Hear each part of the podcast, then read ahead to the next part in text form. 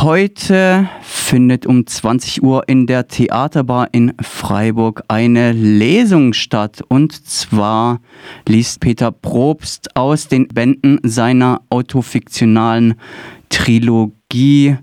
Peter Probst ist Schriftsteller und Drehbuchautor für unter anderem diverser Tatorte, mit dem ich nun auch verbunden bin. Guten Tag, Herr Probst. Schönen guten Morgen. Wie erwähnt, lesen Sie aus drei Bändern. Worum wird es denn heute Abend ganz genau gehen? Ich habe gerade neu veröffentlicht den letzten Teil der Trilogie.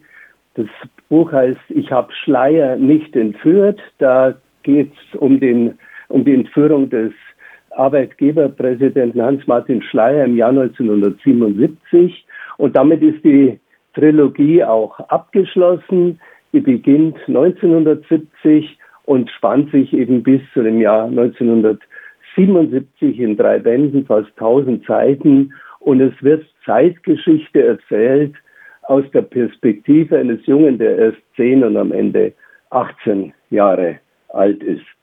Und was sind denn grundsätzlich die Themen, die ähm, Sie in Ihren Werken behandeln und Quellen Ihrer Inspiration? Sind das alles Erfahrungen, die Sie selber gesammelt haben?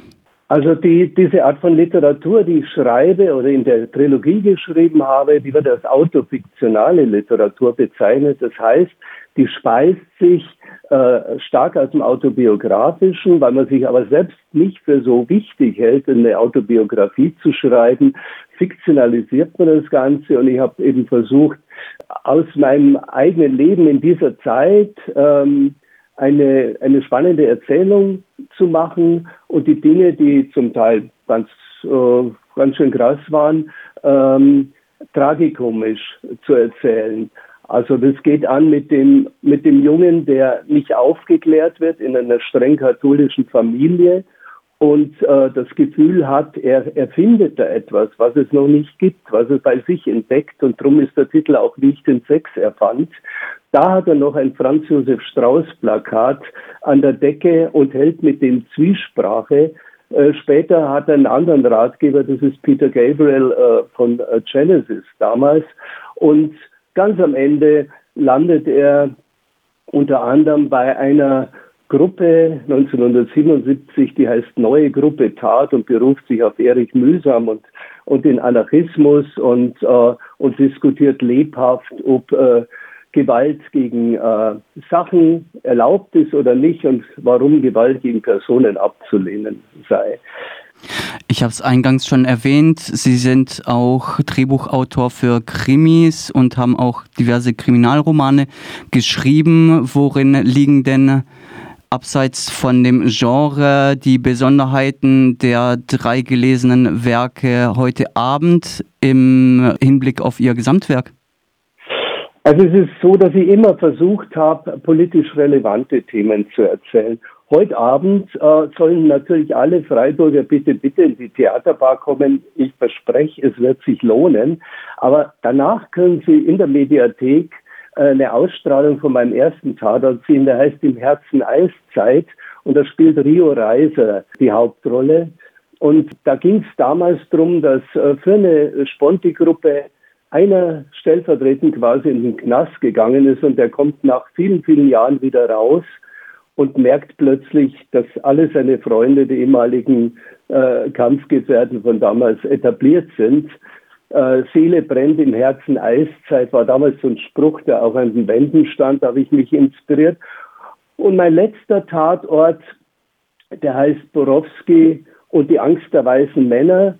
Da ging es um die Incels, um die involuntäre Celibates, also diese fanatischen und auch mordbereiten Frauenhasser. Das ist eine nicht zu unterschätzende neue Bewegung in der rechten, ganz auf der, in der rechten, der rechtsextremen Szene, die sich von den USA jetzt auch bei uns ausbreitet und so Leute wie der Halle-Attentäter und äh, haben sich durchaus auch von denen inspirieren lassen. Also es sind immer, immer politische Themen, die ich aber zum Teil eben auch ja, in ihren komischen Aspekten zu erzählen versuche. Natürlich nicht die Incels, die sind nicht zum Lachen. Ich nehme mal an, der Titel Ich habe Schleier nicht entführt ähm, ist auch eine etwas witzig gemeinte ähm, Persiflage. Ja, wenn Sie Hans-Martin Schleier nicht entführt haben, wer hat ihn dann entführt? Ja, das ist, glaube ich, weitgehend erwiesen. Ich bin, bin ja, ich würde lieber erzählen, wie es zu dem äh, Titel kam.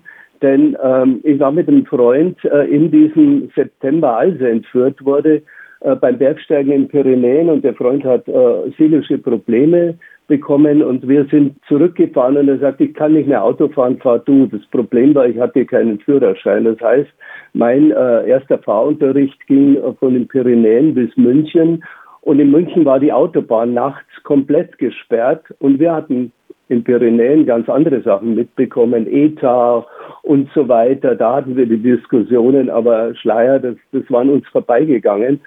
Und ich bin aus dem Auto gehüpft, habe da den Stachel reingehauen. Ich wollte unbedingt mein, mein Führerschein bald machen und bin ums Auto, äh, bin rübergerutscht. Umgekehrt war es der Freund, ist aus dem Auto gehüpft und dann um, ums Auto rumgelaufen und dann dachten die Polizei in der Nacht, da sei jemand geflüchtet.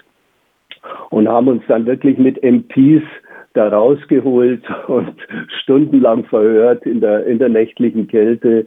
Und es war echt äh, ein ziemlicher Hammer und hat uns halt auch vor Augen geführt, äh, wie sehr der Staat damals überreagiert hat, weil äh, wenn man ins Raster passte, und das passten wir natürlich als verlotterte äh, Hippies damals, äh, dann war man für Terror verdächtigt. Die Terroristen hatten, hatten damals längst äh, sich angepasst und sind ganz bürgerlich aufgetreten. Aber wir, wir haben nach äh, Sandel und Patchouli gerochen und, und hatten Kajalstifte zum Teil, also der Freund, um die Augen. Äh, und äh, ja, und passten halt ins Bild vom Staatsfeind. Bleiben wir bei den äh, Titeln. Wie war denn äh, die Inspiration, beziehungsweise was hat Sie inspiriert äh, bei den anderen beiden Titeln? Sie haben bei den, beim ersten Band schon etwas angeteasert, ähm, wie ich den Sex erfand, aber vielleicht noch ein bisschen äh, ins Detail. Und der zweite Titel, Die wilde Wut des Wellensittichs?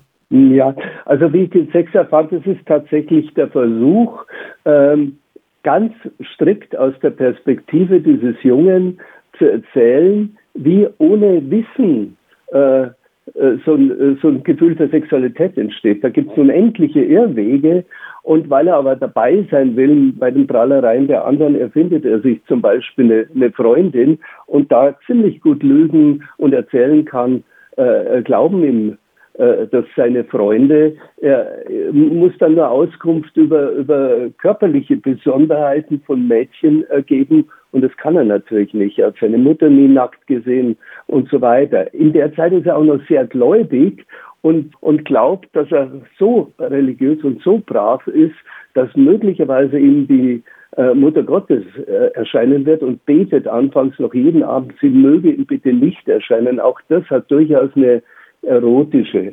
Komponente. Bei der wilden Wut des Wellensittichs äh, ist er weit von denen weg und will eigentlich mit, mit 15, 16 unbedingt raus daheim ausbrechen. Und er sitzt morgens immer mit seinen Haferflocken da und links von ihm steht ein Käfig äh, mit einem Wellensittich. Und dieser Wellensittich pickt nach seiner Meinung verzweifelt gegen die Stäbe und, und, und will da unbedingt raus äh, und wütend gegen die Stäbe. Und irgendwann entlässt er ihn, was dem Wellensittich leider, oder lässt ihn frei, was dem Wellensittich leider nicht so gut äh, tut.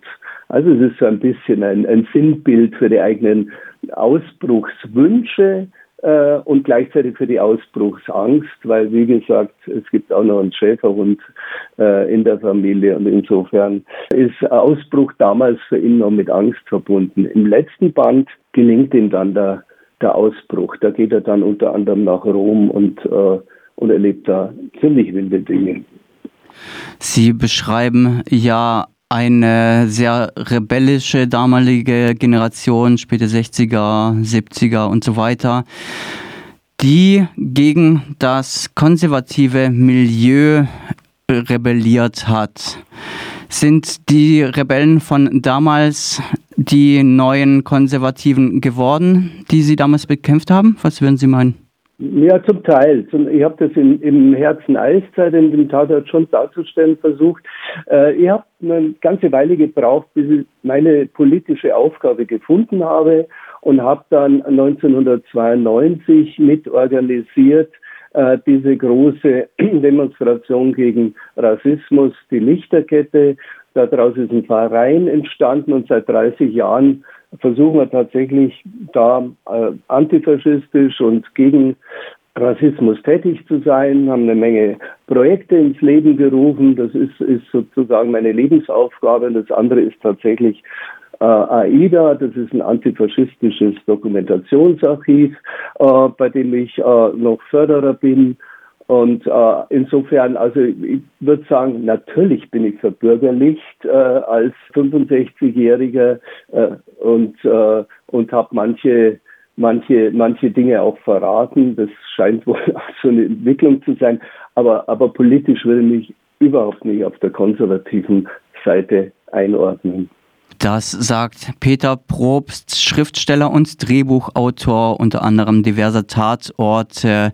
Er liest heute Abend um 20 Uhr in der Theaterbar aus seinen drei Bändern der autofiktionalen Trilogie wie ich den Sex erfand, die wilde Wut des Wellensittichs und ich habe Schleier nicht entführt.